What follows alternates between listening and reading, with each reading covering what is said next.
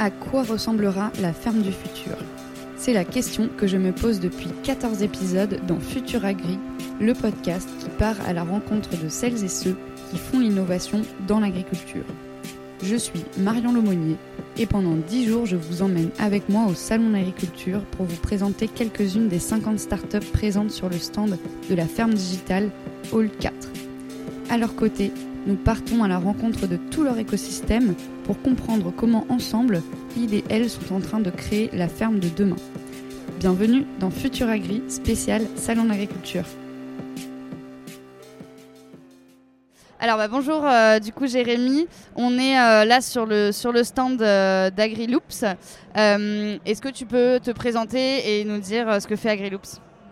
Bonjour Marion, comme tu le dis là on est sur notre stand. Alors chez AgriLoops ce qu'on fait c'est qu'on élève des gambas et des crevettes en France via une nouvelle technologie qu'on a développée qui est basée sur les principes de l'économie circulaire et donc cette technologie c'est l'aquaponie.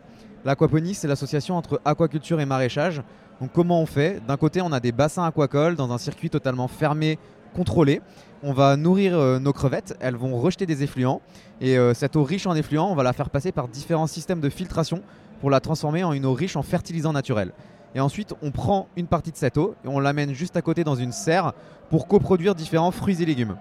Donc, euh, on, avait interviewé dans la première saison de ce podcast Pascal Goumin de AMP Aquaponie on peut, enfin voilà, c'est la même technologie en tout cas que vous utilisez, le même principe euh, général euh, que vous utilisez quoi, si, jamais les, auditeurs ont envie d'approfondir. Exactement, c'est le même principe.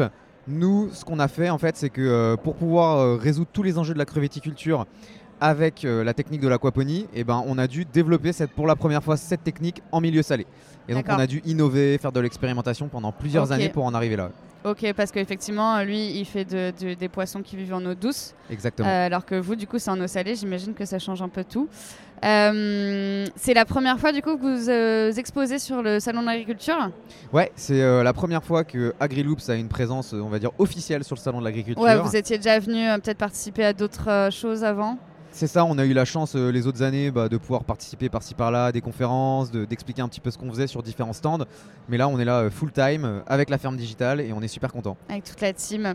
bah ouais, ça doit, ça, doit être, ça doit être sympa. Le premier jour se passe bien là? Ouais, ouais, tout le monde est à fond, on est à fond. on voit qu'il y a une, une vraie émulation qui est en train de se mettre en place, c'est top. Trop cool. Du coup, euh, donc AgriLoops, on l'a dit, euh, vous faites de l'aquaponie. Euh, qu'est-ce qui, toi, t'a amené à, créer cette, cette entreprise? Pourquoi et, pourquoi fallait innover effectivement dans ce secteur de l'aquaponie? Alors en fait, l'entreprise, je l'ai cofondée avec Romain en 2016. Avec Romain, on se connaît depuis plus de 12 ans. On est tous les deux ingénieurs agro et on est même avant tout amis. Mhm. Et euh, quand on faisait nos études, on a tous les deux été hyper intéressés par toutes ces euh, nouveaux, cette nouvelle manière de produire, ces nouveaux systèmes de production qui étaient en train de se développer. Et euh, Romain, lui, il est spécialisé dans l'aquaculture. Et moi, je suis ingénieur agro spécialisé dans la production et la protection des plantes. Et en fait, quand on a découvert l'aquaponie, c'était vraiment une manière de produire mieux qui associait nos deux Et on s'est dit, il y a vraiment quelque chose à faire. Vous êtes les meilleurs pour le faire, tous les Je sais pas si on est les meilleurs, mais en tout cas, en tout cas, ça nous donnait envie d'innover là-dedans. Et euh, quand on a regardé cette technique qui permet d'utiliser beaucoup moins d'eau, beaucoup moins d'intrants, qui est basée sur les principes de l'économie circulaire, on s'est dit c'est top. Comment faire pour euh, la démocratiser et, où est-ce qu'il y a des vrais enjeux? Et en fait, assez rapidement, on est allé sur le milieu salé parce qu'il y a des espèces à plutôt haute valeur ajoutée. Et on est allé sur la crevette parce qu'il y a d'énormes enjeux environnementaux. La crevette, c'est la première espèce aquacole élevée au monde.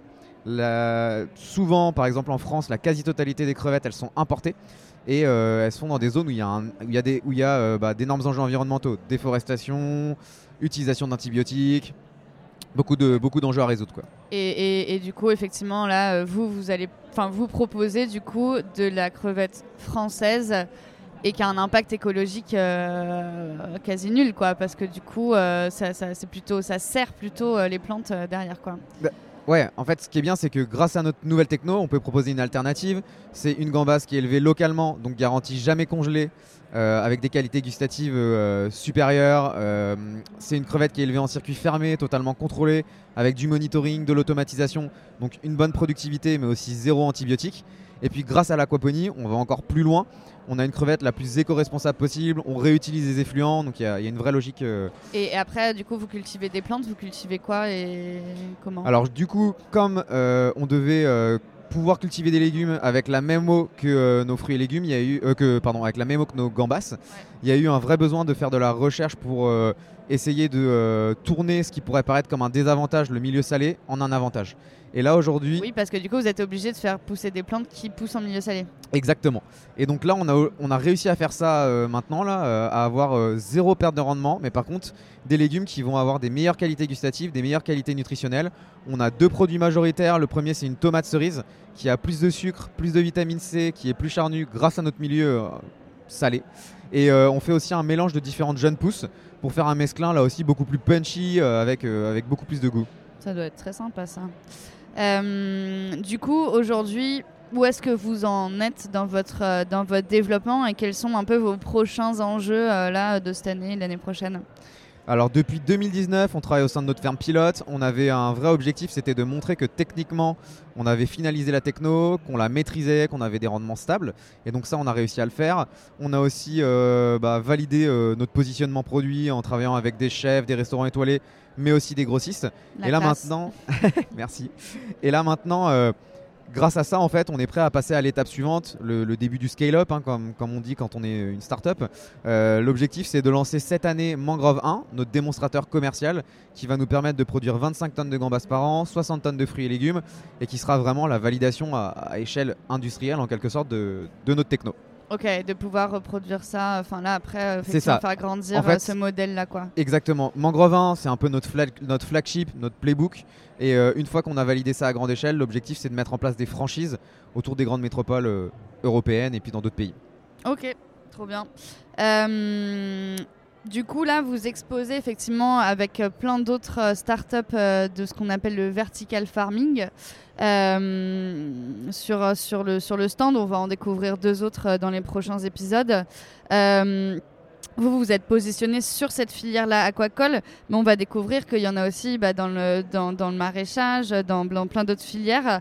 Qu'est-ce que vous partagez tous un peu en commun euh, euh, ces startups là de, la ferme euh, à l'intérieur, indoor et verticale?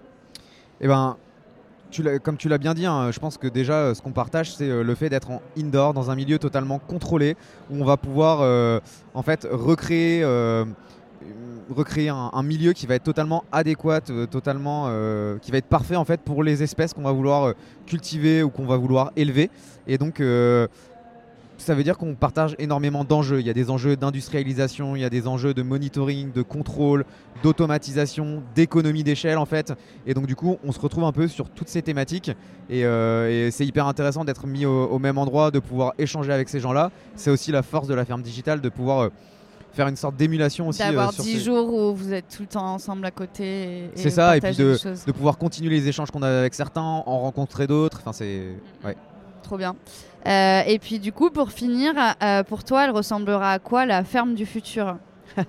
C'est une bonne question. Euh, la ferme du futur, pour moi, déjà, elle est plurielle. elle, elle va aller de l'agriculture plus traditionnelle, mais qui va utiliser de nouveaux outils pour améliorer sa productivité, réduire l'utilisation peut-être par exemple de pesticides, aller vers plus de flexibilité, plus de temps pour l'agriculteur aussi. Donc ça va utiliser tous les outils euh, de plein de boîtes là, qui sont dans la ferme digitale. Ça va être aussi euh, des euh, alternatives en indoor pour aller produire peut-être ce qui n'est pas possible de produire via cette ferme plus traditionnelle, mais de le refaire localement. Des solutions comme nous, des solutions comme Jungle, ce genre de choses. Et puis, et puis aussi des solutions indoor qui vont aller plus vers l'amont, par exemple Insect ou d'autres. Et, et, donc ouais, elle est, pour moi, elle est vraiment plurielle. Elle doit se construire en commun et justement, il ne faut pas, euh, je pense, du tout opposer euh, agriculture traditionnelle avec euh, agriculture innovante. Et, on voit que là que grâce à des mouvements comme la ferme digitale, on arrive justement à, mettre tout le monde autour de la table et à faire en sorte d'aller dans le même sens. Trop chouette, bah écoute, ça donne envie. merci beaucoup Jérémy. Et puis bah, du coup, on va retrouver là dans les prochains épisodes effectivement les d'autres d'autres innovations comme, comme la tienne, mais très heureuse d'avoir découvert AgriLoops. Merci beaucoup, c'était un plaisir d'échanger et puis de pouvoir partager ça avec les auditeurs aussi. Merci. Merci à toutes et à tous. C'était Futur Agri au Salon de l'Agriculture, réalisé en partenariat avec la Ferme Digitale, musique et technique par Paul Lemonnier. Pour approfondir ces sujets et suivre l'actualité de l'agritech, rendez-vous sur les réseaux sociaux de la Ferme Digitale où vous pouvez aussi nous écrire car c'est toujours un plaisir d'avoir vos retours. Si ce podcast vous a plu, n'hésitez pas à laisser un avis sur Apple Podcast ou sur Spotify. Et nous, on se retrouve très vite pour un nouvel épisode de Futur Agri.